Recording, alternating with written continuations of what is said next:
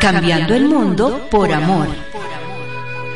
Son posibles los matrimonios unidos y felices. Porque son posibles las familias integradas. Encontrar. Con nosotros mismos. Encontrar. Con la pareja. Encontrar. Con nuestros hijos. Encontrar. Con Dios. Una producción de Encuentro Matrimonial Mundial.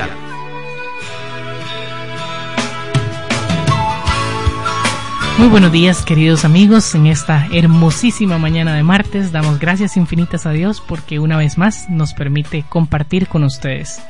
Brian Loaiza y Mayel Alpizar les saludamos aquí desde su radio Santa Clara y también enviamos un fuerte saludo de parte del Encuentro Matrimonial Mundial aquí en Costa Rica. Muy buenos días, tengan todos, que el Señor continúe bendiciéndonos. Damos gracias a Dios por esta hermosa mañana que nos regala el día de hoy Damos gracias a Dios porque nos permite nuevamente compartir con ustedes esta hermosa experiencia, hablar del perdón, hablar de las disculpas, hablar de la reconciliación.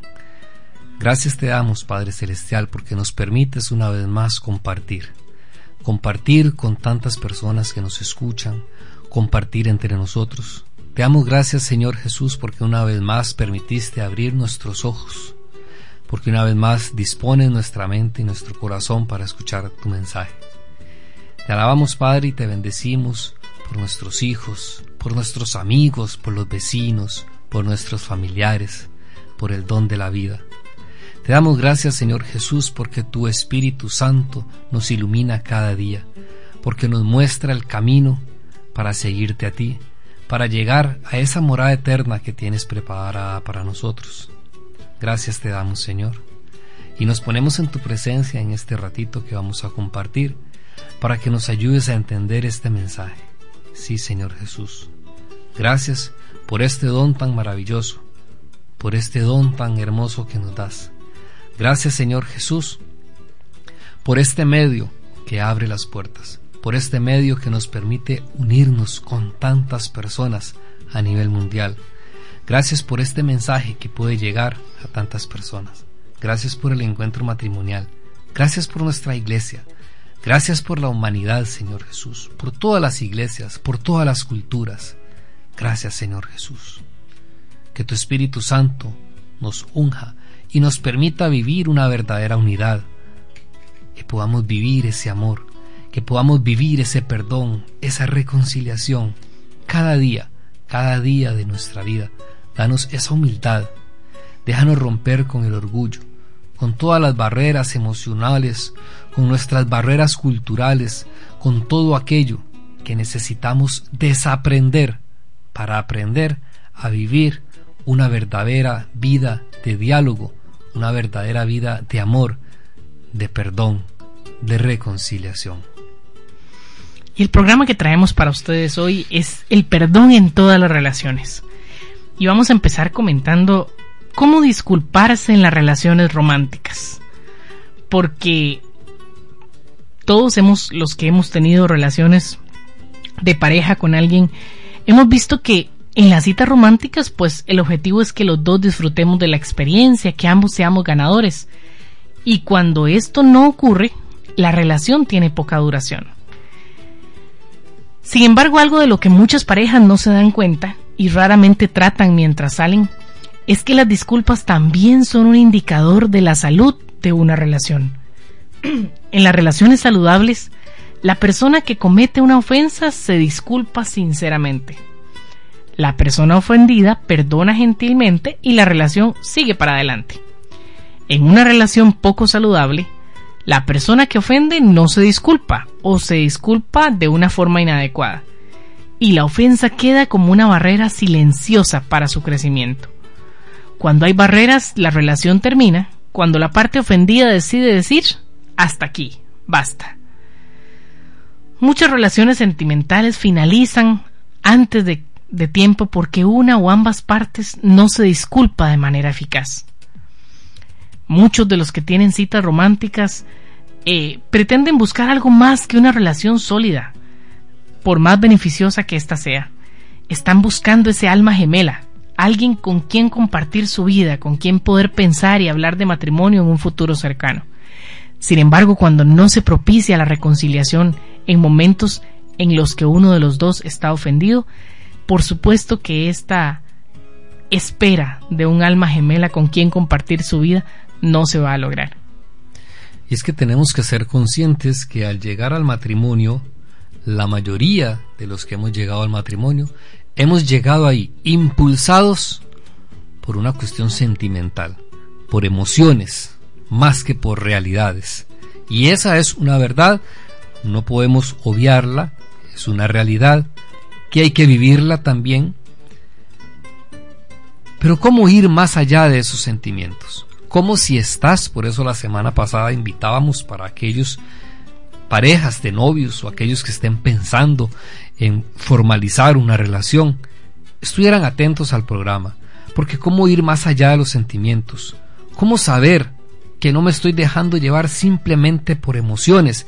Emociones que de pronto ya en una relación más seria, ya en, en el sacramento, ya viviendo juntos, esas emociones simplemente desaparecen porque el amor no son emociones, porque el verdadero amor no son emociones. Entonces esa gran pregunta al decidir casarse con otra persona parece ser esa. ¿Estamos enamorados realmente? Pensamos que sí, en verdad nos amamos. El matrimonio nos dará la felicidad que buscamos. Ay, pero sin embargo, como ya hemos hablado de que el amor no es un sentimiento y que el amor puede expresarse de cinco formas distintas que como se denominan en los cinco lenguajes del amor.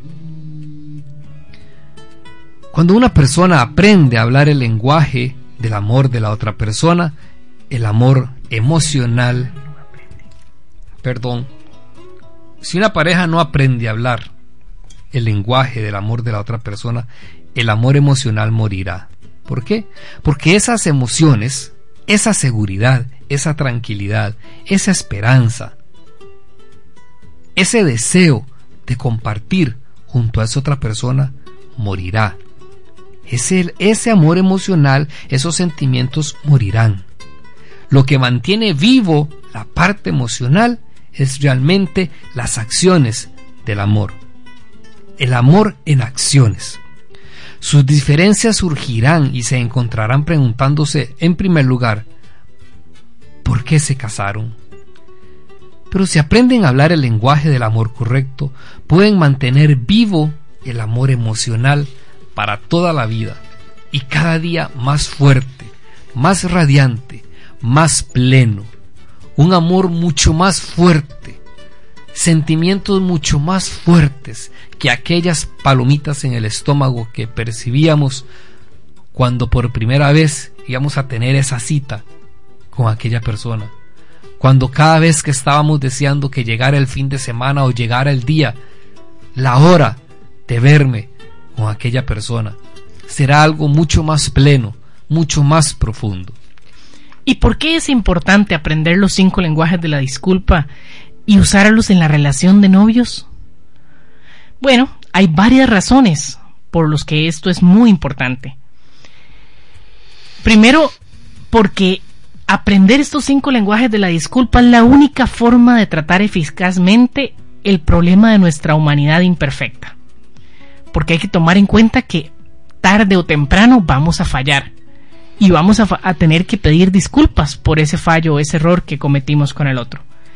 Si usted sale con su pareja el tiempo suficiente, va a terminar ofendiéndola de una u otra forma, por su forma de hablar, por su forma de comportarse. No hay excepciones. Todos terminamos ofendiendo al otro, aunque esa no sea nuestra intención. Disculparse sinceramente es la mejor forma de encarar estas ofensas. Las ofensas no resueltas suelen terminar produciendo ruptura de una relación sentimental. Y aquí el primer factor de importancia. ¿Por qué aprender los lenguajes de la disculpa en el noviazgo? Bueno, porque todos nos equivocamos y tarde o temprano vamos a tener que pedir disculpas. Sin embargo, hay otras dos razones más. ¿Por qué? La segunda razón es porque necesitamos aprender a tomar en cuenta los cinco lenguajes de la disculpa porque esto nos da la perspectiva de qué es lo que ocupamos para disculparnos eficazmente. En otras palabras, me permite a mí saber qué espera el otro que yo me disculpe. ¿Qué espera de mí cuando le pido una disculpa? ¿Qué necesita de mi disculpa? Si yo conozco los cinco lenguajes, puedo entender por qué mi esposo, si yo simplemente estoy arrepentida, no es suficiente. No es suficiente si no uso con él un lo siento, si no estoy dispuesta a cambiar aquella actitud con la que le ofendí. Entonces tengo que conocer el lenguaje de la disculpa para poder entender qué espera el otro de mí cuando yo le pido una disculpa. Y esa es la segunda razón por la que este tema es importante.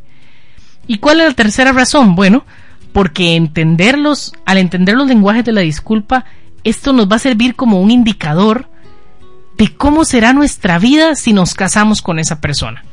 Entonces, cuando somos novios, si yo conozco esta, este tema, me voy a dar cuenta de hasta dónde voy a poder llevar una relación de pareja con esa persona porque sé hasta dónde está dispuesta a pedir disculpas cuando se equivoca.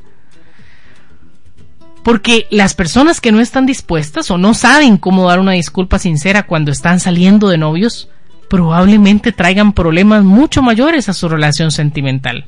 Porque como les dije al principio, no hay forma de no equivocarnos. En algún momento, tarde o temprano, vamos a cometer un error y vamos a estar esperando que el otro se disculpe con nosotros o disculparnos con el otro por ese error que cometimos.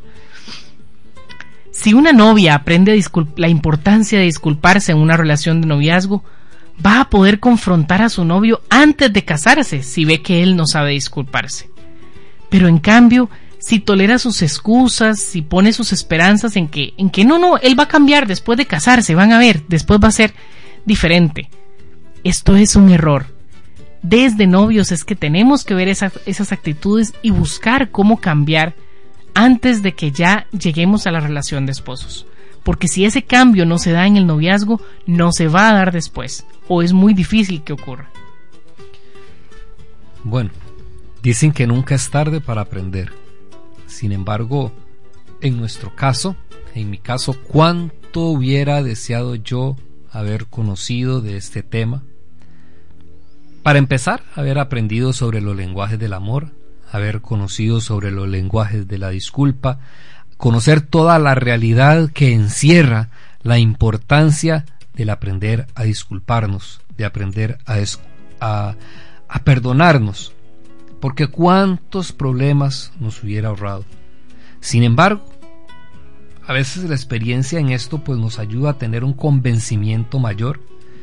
Por eso yo reto a todos aquellos jóvenes, reto a aquellos que están en planes de matrimonio a que estudien este tema, a que profundicen, a que aprendan, a que busquen eh, descubrir desde ya cuál puede ser su lenguaje de la disculpa y si están poniendo en práctica esto, porque les va a ayudar muchísimo.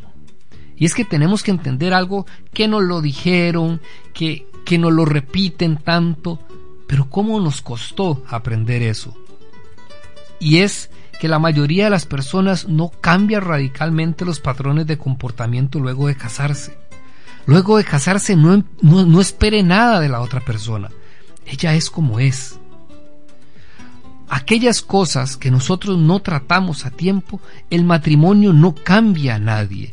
El hecho de que una unión sacramental, de que una bendición de Dios nos una no hace que nosotros cambiemos las actitudes y los comportamientos. Simplemente siguen esos patrones que desarrollaron antes de casarse. Todo eso que aprendimos desde antes de casarnos, desde que fuimos percibidos en el vientre de nuestra madre, simplemente eso seguirá y eso seguirá desarrollándose. Si se disculparon sinceramente antes del matrimonio, lo harán después de casarse. Si no lo hicieron, mire, no esperen una disculpa después de casarse. Así por instinto, así por lo que porque le nazca, así porque es parte de su forma de ser. No, eso no va a ocurrir. Eso tiene que aprenderse, eso tiene que descubrirse. Es todo un misterio. Todos estamos en proceso. Todos tenemos áreas de debilidad. Cuando nos disculpamos por nuestro comportamiento ofensivo y estamos dispuestos a dar pasos para cambiar, posibilitamos que nuestras relaciones continúen y prosperen. Recordemos esto. Todos somos débiles. Todos fallamos. Sin intención, con intención, como sea, fallamos. Pero ese aprender a disculparnos por esos comportamientos ofensivos, pero si estamos dispuestos a dar pasos para hacer esos cambios, es donde posibilitamos que nuestras relaciones continúen y que, que sean prósperas. Aprender a disculparse, vean qué interesante, es una habilidad. Aprender a disculparse es una habilidad que hará que todas sus relaciones sean auténticas. Y en el noviazgo debe ser un tiempo de crecimiento, es un tiempo de aprender. Desgraciadamente, muchas veces es un tiempo para divertirse, es un tiempo para disfrutar. Y pretendemos, o muchas veces nos ha tocado, ya en el matrimonio, tener que dedicar ese tiempo al crecimiento. Y por eso muchas veces viene la frustración. Por eso muchas veces algunos no logran durante ese tiempo porque ya están demasiado heridos o por diferentes circunstancias no logran tener ese tiempo de crecimiento y esas relaciones fracasan. El noviazgo debe ser un tiempo de crecimiento, un tiempo de aprender, los novios deben de invertir tiempo en conocer sus estilos de personalidad, por qué se comportan de esa manera. Deben de, estudiar cuáles son sus lenguajes del amor para saber cómo amarse más efectivamente. Aprender a comunicarse desde los sentimientos. Un noviazgo debe ser un tiempo de aprender a cómo disculparnos. Si ustedes jóvenes están en esa etapa, yo les invito a buscar ese tiempo de crecimiento, de aprender, de conocer, para que puedan evitar muchísimos problemas. Y no significa que van a, evitar los problemas. No significa que no van a haber problemas, que el hecho de aprender, que el hecho de conocer, simplemente es como un repelente hacia lo negativo. No, las diferencias van a existir, pero vamos a tener una perspectiva muy diferente. Vamos a tener una mirada diferente hacia los problemas que nos acechen. Por eso, aprovechen ese tiempo de su noviazgo para ese crecimiento, para ese aprender. Una de las cosas más importantes de una relación de noviazgo es aprender el lenguaje principal de la disculpa de cada uno y aprender a, usarlo con fluidez. Y en el tanto nosotros nos formemos y en el tanto nos preocupemos por todo esto, es como tendremos relaciones más saludables, relaciones sanas, relaciones donde se experimenta, donde se vive un ambiente de esperanza, ese sol radiante, ¿Qué es una relación sana? Es una relación fuerte. Es una relación cuando nosotros físicamente estamos sanos, nuestras defensas están altas, están preparadas para combatir los virus, las bacterias. No significa que nos hace inmunes a las enfermedades. No, las enfermedades entrarán en nuestro cuerpo. Las enfermedades, es más, hay enfermedades que están dentro de nuestro cuerpo pero un cuerpo sano sabe batallar contra todo eso. Eso es una relación sana. No la hace inmune a las diferentes situaciones de la vida, a las situaciones adversas de la vida que nos vamos a tener que enfrentar. Pero cuando hemos sabido aprovechar ese tiempo para el crecimiento, para aprender, es donde creamos esas defensas para saber combatir, para saber rechazar y superar y ser cada día más fuertes.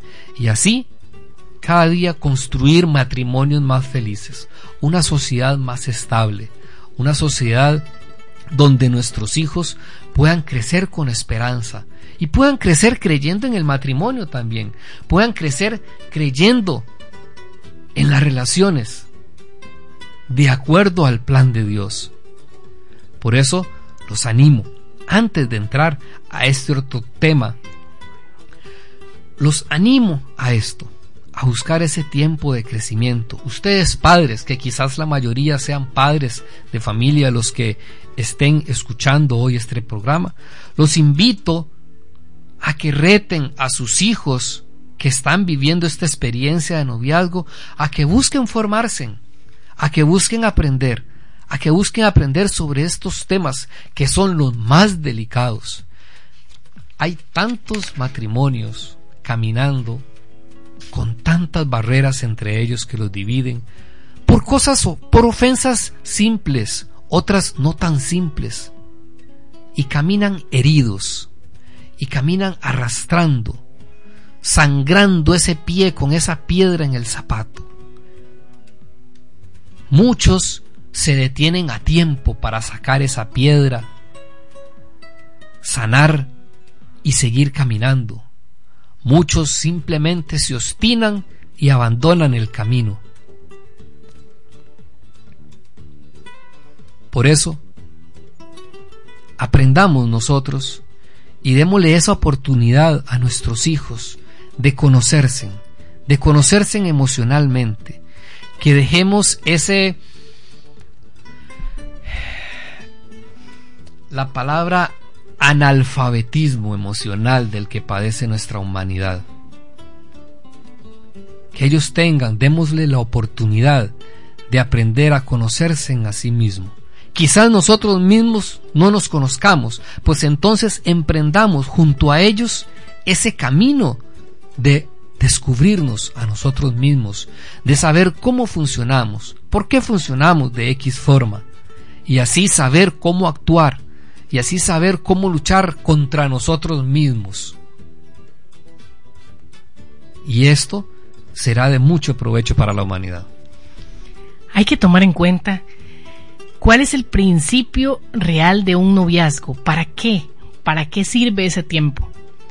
Ese tiempo sirve para que seamos conscientes de si la relación funciona para pensar en algo mucho de mucho mayor compromiso como lo es el matrimonio.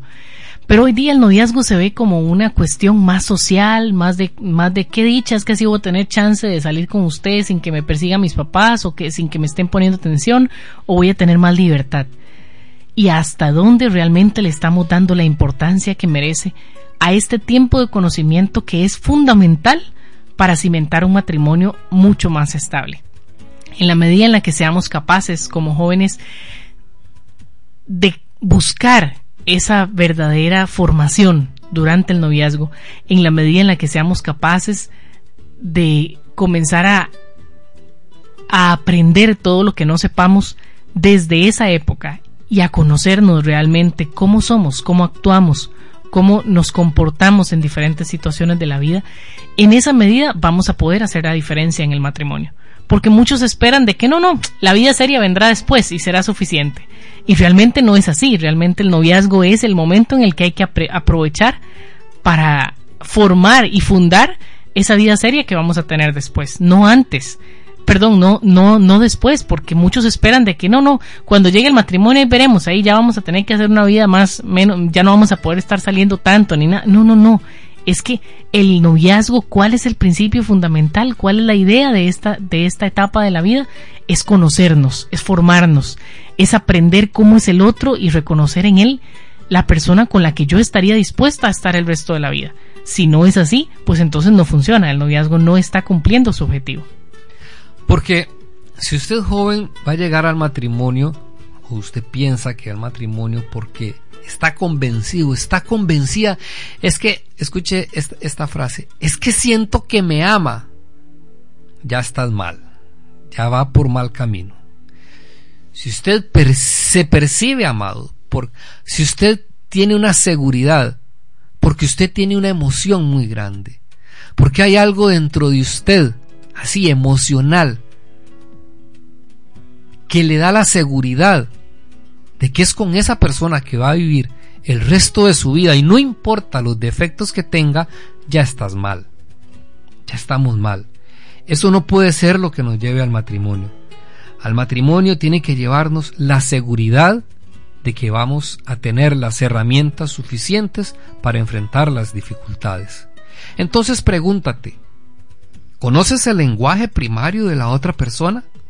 ¿Conoces de qué manera vas a tener que amarlo con mayor fuerza? Y si es un lenguaje que sabes dar y que sabes expresar, entre ustedes se disculpan genuinamente, entre ustedes saben reconocer sus errores, saben cómo disculparse genuinamente. Recuerden, no nos equivocamos a cada rato. Vamos a tener que disculparnos a cada rato. Conocemos por qué la otra persona se comporta de esta o la otra manera. Son muchas interrogantes. Por eso, les dejamos el gran reto de aprovechar ese tiempo de noviazgo para el crecimiento. Para el crecimiento como personas. Para el crecimiento como seres humanos. Para que después en el camino no le toque lo que quizás nos ha tocado a muchos, ¿verdad? Vamos a ir a una pausa y ya regresamos.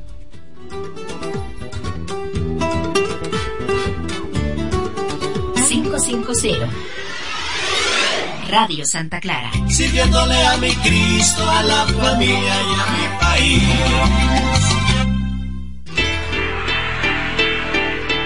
Centro Comercial Meco, el mejor lugar para comprar, compartir y lucir a la moda presenta Vivencias, un alto en el camino para reflexionar y continuar construyendo vida para los hombres y mujeres de hoy.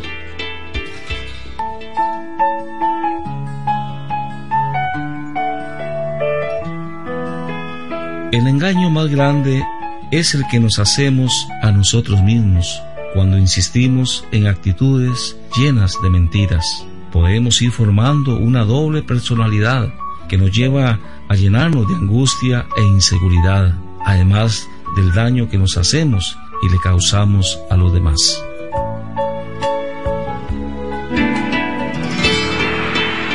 Centro Comercial Meco, el mejor lugar para comprar, compartir y lucir a la moda presentó Vivencias, un alto en el camino para reflexionar y continuar construyendo vida para los hombres y mujeres de hoy.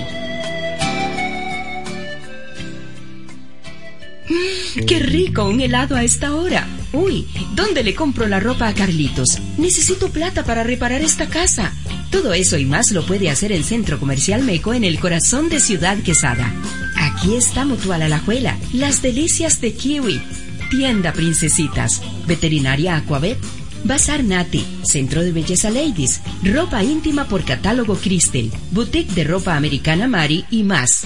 No de vueltas y vueltas, buscando dónde comprar. Venga ya a Centro Comercial Meco en Ciudad Quesada.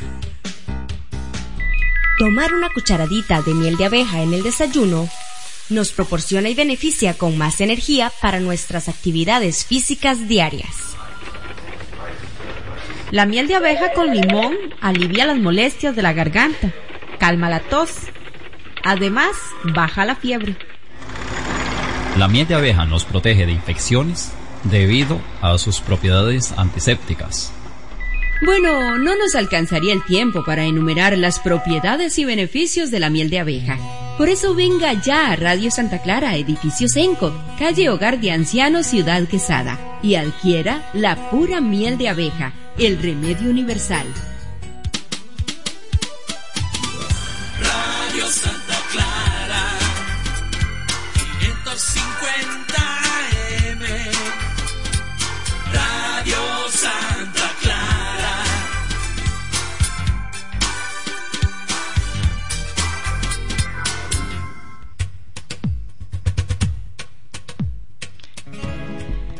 Y ahora entramos a otro, a otro tema que trata sobre por qué es importante disculparse en el trabajo. Veíamos por qué es importante disculparse en las relaciones románticas. Pero ahora, en el trabajo, ¿será importante aplicar la disculpa a ese nivel? ¿A quién de ustedes no le ha pasado que llega a una oficina a un banco, a una, no sé, un lugar de estos donde nos tienen que atender. Y de pronto encontramos a una persona súper amable con una, una, una sonrisa en el rostro y nos atiende con, con gusto, con ganas. Y vemos que está dispuesto a ayudarnos en todo lo que ocupábamos, hacemos el trámite que veníamos a hacer y cuando salimos salimos con esa satisfacción de haber sido atendidos como lo merecíamos. Sin embargo, también nos hemos topado en algunos momentos con esa experiencia de encontrar a una persona que está trabajando por trabajar, con caras largas, con amargazón en el rostro, que se le olvidó sonreír y que le precisa más que pasemos rapidito porque tiene una cola atrás que necesita sacar y está ofuscada por nuestra presencia. Y entonces también hacemos el trámite, pero al salir de ahí no estamos con la misma satisfacción con la que salimos de la atención anterior. ¿A cuánto no nos ha pasado? Que ese encontrar esa disposición de las personas que nos deben ayudar en un trámite cualquiera, en una empresa, cambia la historia y el panorama de ese día. Bueno, también la disculpa es importante porque cuando se pregunta a empleados de diferentes empresas, ¿tiene su compañía una estrategia sobre cómo tratar a los clientes molestos? Cuando hay un cliente enojado. La mayoría de compañías pues tiene una, una estrategia para hacerla. Algunas compañías esa estrategia es más vaga. Sin embargo, pues intentan, sí, escuchar la queja del cliente y hacer algún esfuerzo por responder de forma positiva. Sin embargo, para esto, para que realmente una persona o nosotros cuando somos atendidos en una oficina y, nos, y, han, cometido algún error con nosotros, percibamos que esa disculpa es sincera, que esa oficina realmente está, sus funcionarios están buscando por todos los medios agradarnos y cambiar ese panorama del error que cometieron con nosotros, realmente ocupamos una estrategia mucho más específica y clara para captar esa disculpa como sincera. Y aquí es donde se aplican los lenguajes de la disculpa también en el trabajo. Las compañías sabias deben tener planes coherentes y específicos que hagan que sus empleados lo sigan para que arreglen las cosas cuando hay un, un inconveniente con algún cliente.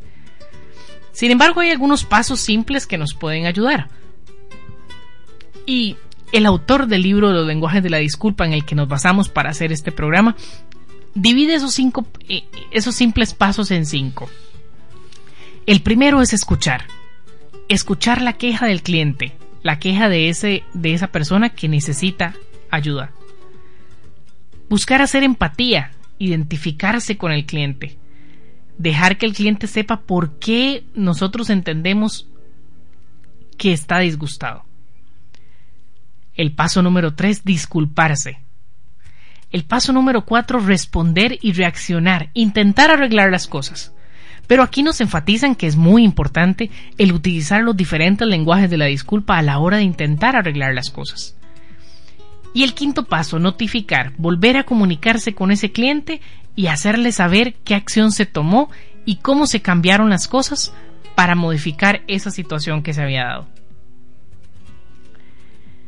También empezaron a preocuparse qué pasaría porque muchas profesiones hoy día se están volviendo más conscientes de la importancia que es disculparse, sobre todo aquellas profesiones en las que el trato a las personas es tan relevante.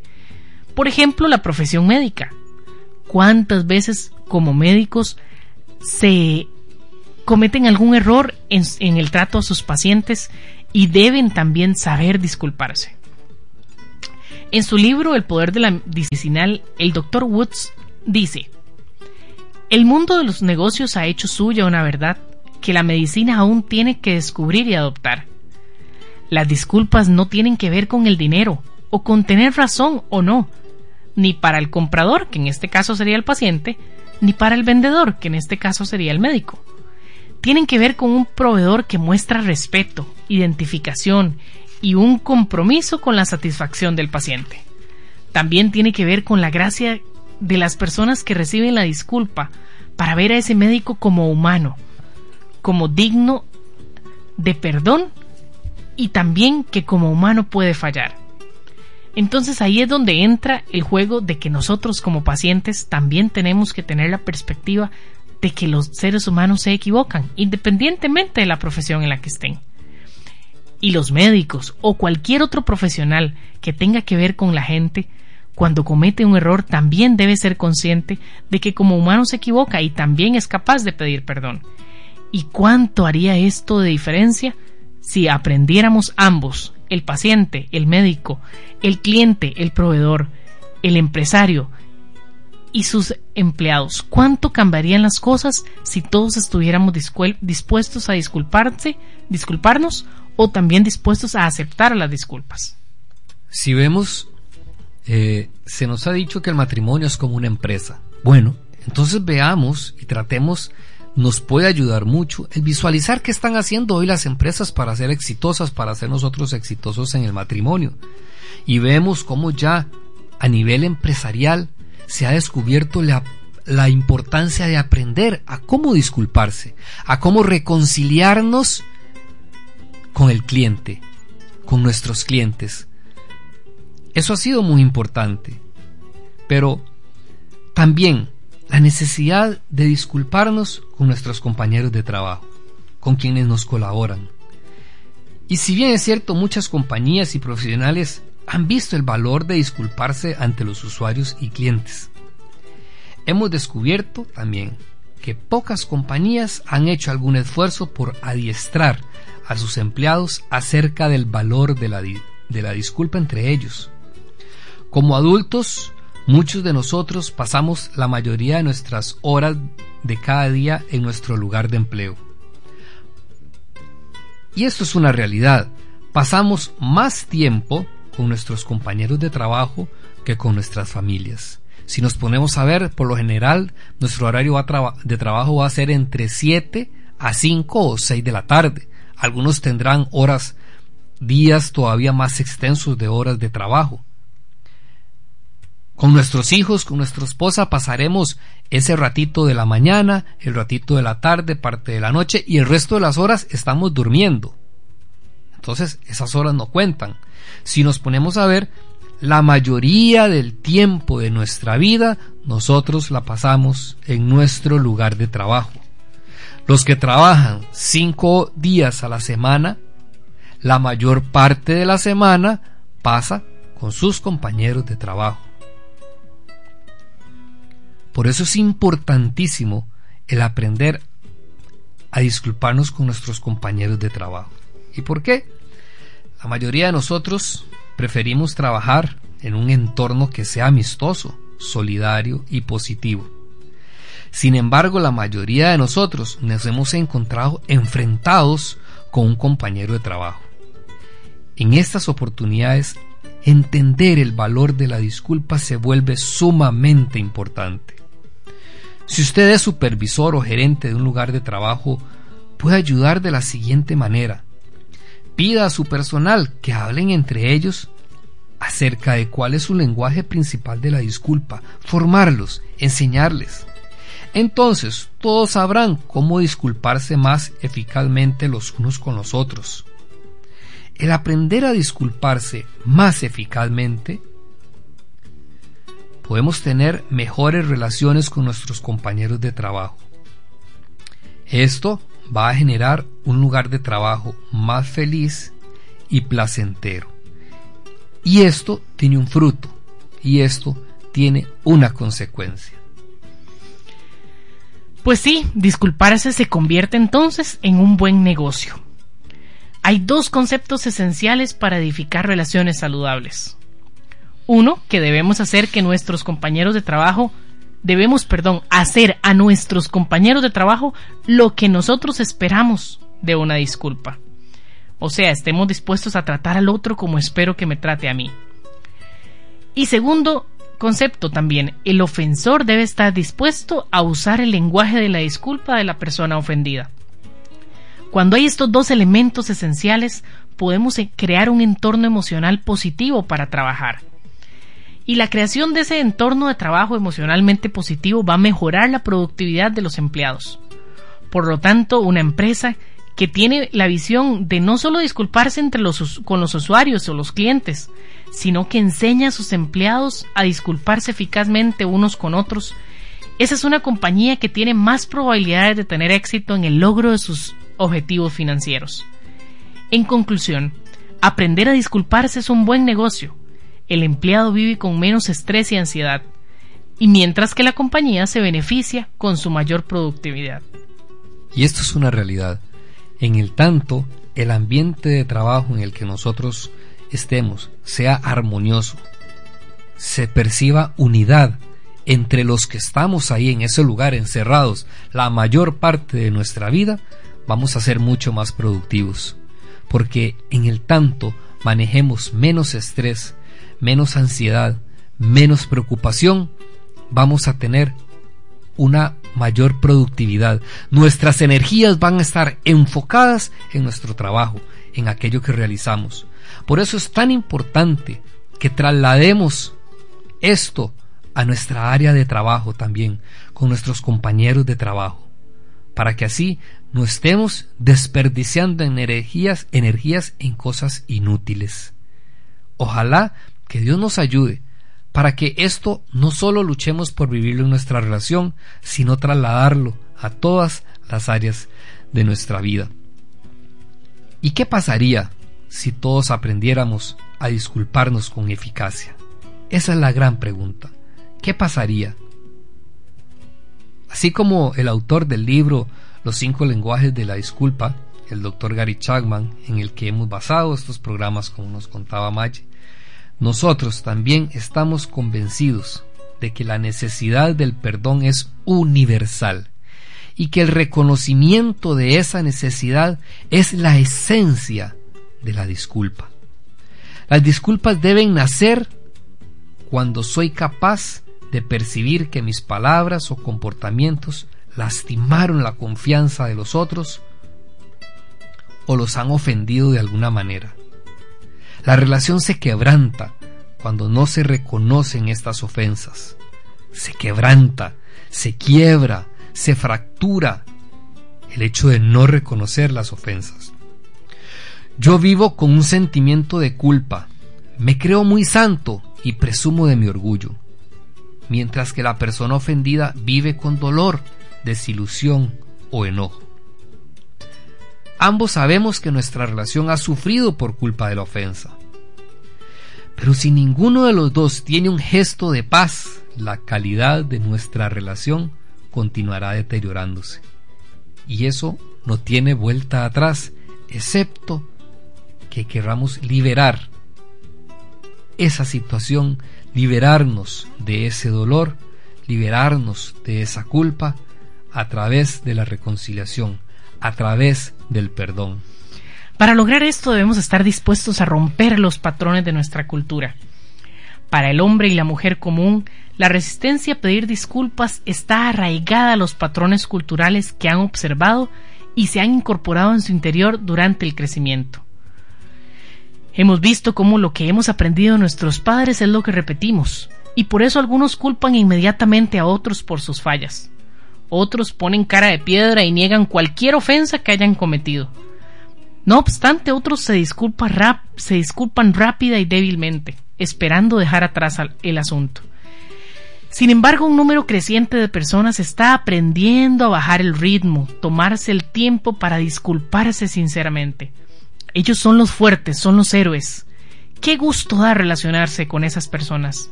Son en quienes la gente confía, el arte de pedir disculpas no es fácil, pero se puede aprender. Es algo que vale la pena el esfuerzo. La disculpa nos da acceso a un mundo enteramente nuevo de salud espiritual. Al disculparnos, podemos mirarnos en el espejo, ver a la gente a los ojos y adorar a Dios en espíritu y en verdad.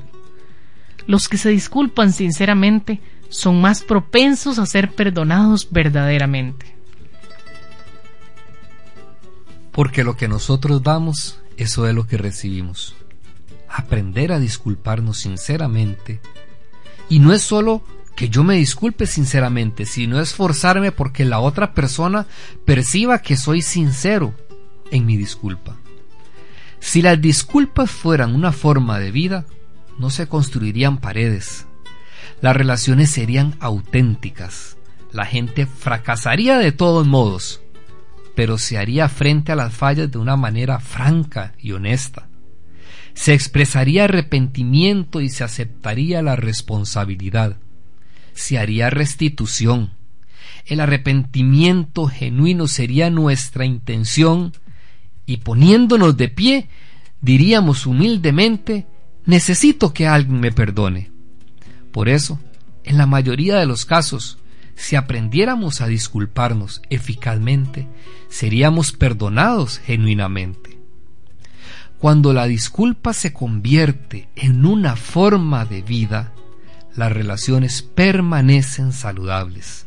Entonces, la gente encontrará la aceptación, el apoyo y el estímulo que necesita.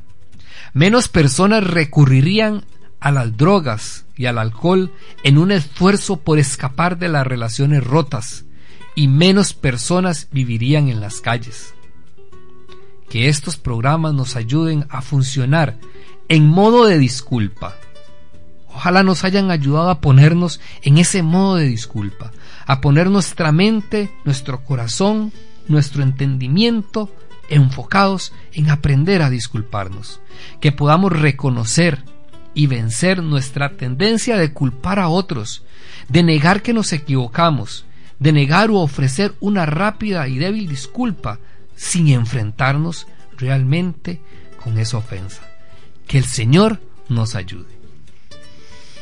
Queremos ahora compartir con ustedes, hace ahora el mes pasado, Encuentro Matrimonial Mundial en Costa Rica, cumplía 35 años de estar caminando en este país. Gracias al esfuerzo y la colaboración de hermanos guatemaltecos que hace 35 años se dispusieron a dar ese sí de ir a misionar a otro país y venir a Costa Rica a traernos ese mensaje, esa buena nueva de este hermoso movimiento. Y en esa celebración del 35 aniversario tuvimos la oportunidad de conocer a los García, Julio y Leti, un matrimonio guatemalteco que fue uno de los dos matrimonios que vinieron hace 35 años a promocionar el movimiento en Costa Rica. Hicimos una entrevista con ellos y esto es lo que nos contaron matrimonio que nos acompaña en el 35 aniversario de Encuentro Matrimonial Mundial. Este matrimonio fue el matrimonio encargado de traer el, el, encuentro matrimonial a Costa Rica hace 35 años y gracias a ellos pues hemos tenido la dicha, muchísimos encontrados de conocer esta hermosísima experiencia. Buenas tardes, somos Julio y Leti García Salas de Encuentro Matrimonial Mundial en Guatemala. Nosotros hicimos la experiencia de fin de semana el 7, 8 y 9 de septiembre de 1978. Llegamos a esa experiencia prácticamente separados ya. Y bueno, luego de los luego de esos 30 y ¿qué? 37 años y pico que llevamos en encuentro matrimonial, pues nos hemos convencido cada día más que es un movimiento pleno de relación donde el, el Señor está presente a cada día y es un movimiento tan hermoso que nos proporciona una herramienta para nuestro crecimiento diario. Después de ese fin de semana, nosotros solo teníamos una hija, nació nuestro segundo hijo, tenemos cuatro nietos gracias a esa experiencia, tenemos una relación muy linda que de verdad no la hemos saboreado a pesar de que nuestros hijos uno está fuera del país, pero ellos mismos nos dicen que se van muy tranquilos eh, tanto su esposa como el hijo, porque nos dejan muy unidos. Y esa es una alegría. Podemos contarles que para nosotros fue una bendición y por eso seguimos en el encuentro, porque sabemos que da fruto y que es abundante y el regalo también de esa relación que podemos tener con los hermanos sacerdotes es preciosa, o sea, esa intersacramentalidad es linda y hemos recibido muchos frutos de ella. Eh, también ese ha sido nuestro querer mantenernos en el movimiento, de verdad, y lo retamos a los que puedan vivirlo o que quieran vivirlo para que lo hagan porque vale la pena. Es algo hermoso y como sacramento lo necesitamos. ¿Y qué los motivó a traer el encuentro matrimonial a Costa Rica? Bien, cuando a nosotros nos dieron esta oportunidad fue porque éramos una pareja, creo yo, bastante joven. Eh, habíamos tenido un cambio muy fuerte después del fin de semana.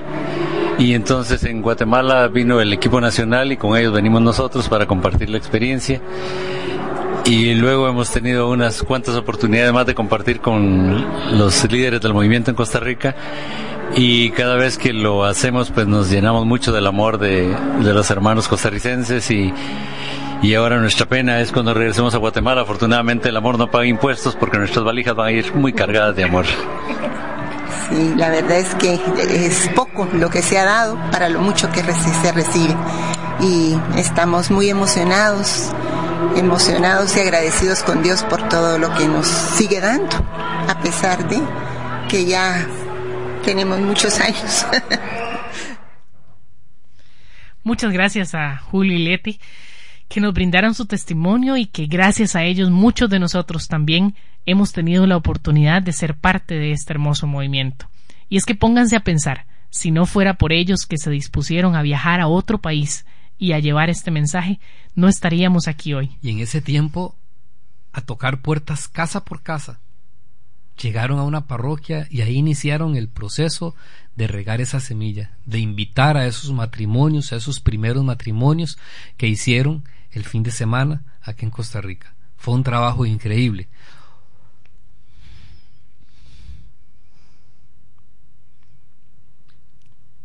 Y por eso nos emocionamos mucho. Una, una entrega que cuando uno visualiza o cuando uno valora el trabajo que nosotros hacemos no se parece. No se parece al esfuerzo de, de estos matrimonios que cuánto tuvieron que haber pasado, de cuánto tuvieron que ponerse en las manos del Señor. Una decisión que se parece a la decisión de María cuando el ángel le anunció la misión que le tenía. No sabía qué le esperaba, pero dijo sí. Y gracias primero a Dios y luego a ellos. Muchos, ya miles, en 35 años, miles de matrimonios han tenido la oportunidad de vivir esa experiencia del fin de semana, de aprender a conocerse, de conocer herramientas que nos ayuden a creer en el matrimonio, a tener esperanza en esto que se llama matrimonio, en este plan de Dios. Por eso, Julio y Leti, gracias infinitas. Desde lo más profundo de nuestro corazón, gracias por ese sí que le dieron al Señor. Ustedes son nuestro ejemplo. Ustedes nos retan a de igual manera darle ese sí a Dios. Muchísimas gracias. También en ese 35 aniversario tuvimos la oportunidad de compartir la Eucaristía con Monseñor José Francisco Ulloa, el obispo de Cartago, quien amablemente accedió a acompañarnos y también quiso dejar su, su mensaje para este, el programa Encontrados. Bueno, en primer lugar quiero enviarle un saludo muy cariñoso a, a mi querido padre Marcos, director de Radio Santa Clara, y cuando me enteré que estaba un poquito dedicado a salud, pues pedí al Señor para que lo conservara, ya que él pues es un sacerdote muy entregado sobre todo a la pastoral de la radio. Y también un saludo muy afectuoso para todos los matrimonios encontrados de esa zona de San Carlos. Les decía ahora en la predicación o en la misa de que todo lo que hagamos por el matrimonio y la familia hoy es poco, que tenemos que hacer todos los esfuerzos por ayudar a nuestros matrimonios, a nuestras familias, porque ciertamente son el tesoro más grande que el Señor nos ha regalado. Es donde se vive verdaderamente el amor de Dios hecho realidad en una pareja, en una familia. Eh, hace poco hicieron una encuesta a lo largo de América Latina preguntando a los jóvenes cuál era la institución que para ellos eh, significaba más. Y le ponían varias instituciones y una de ellas era la familia. El 95% de los jóvenes dijeron que la familia para ellos era la institución más importante, porque la sentían como necesaria para su desarrollo, para mantenerse en el amor, para poder crecer de una manera eh, normal y eh, animados por sus padres. Vemos nosotros entonces que hay que cuidar mucho al matrimonio y la familia.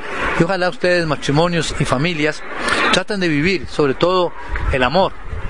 He notado que el encuentro eh, matrimonial mundial tiene como lema, ámense los unos a los otros como yo les he amado. Eso es lo importante. Hoy lo que falla mucho en el matrimonio y en la familia es el amor.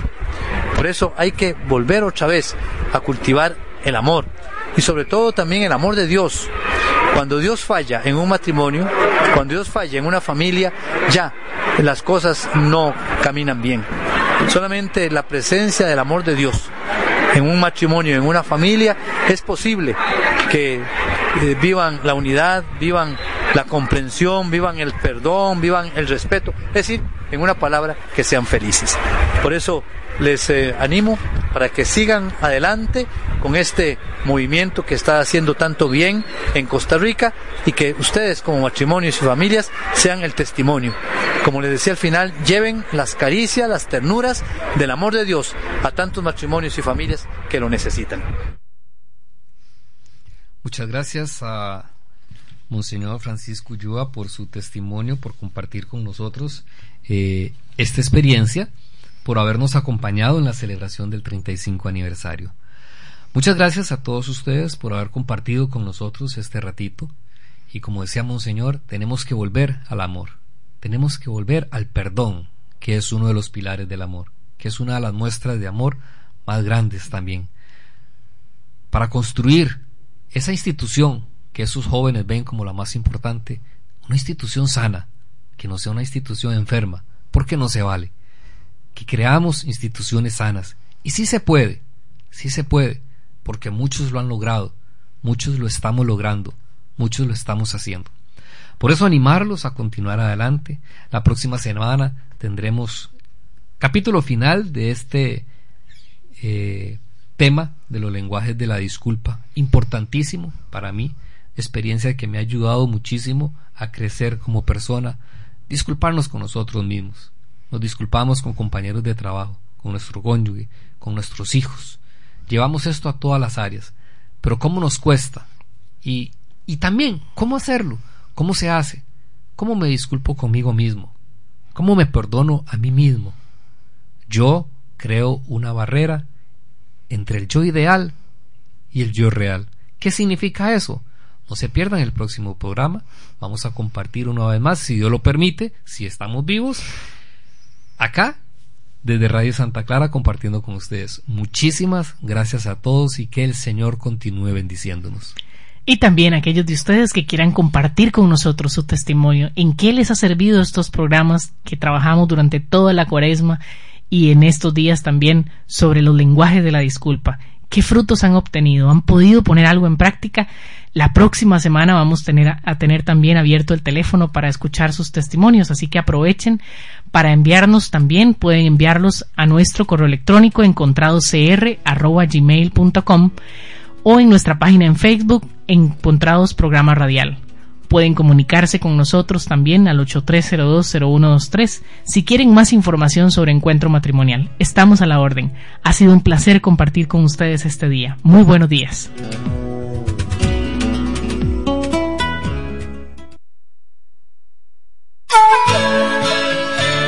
Encontrados. Una producción de Encuentro Matrimonial Mundial. Encontrados. Porque amar es una decisión.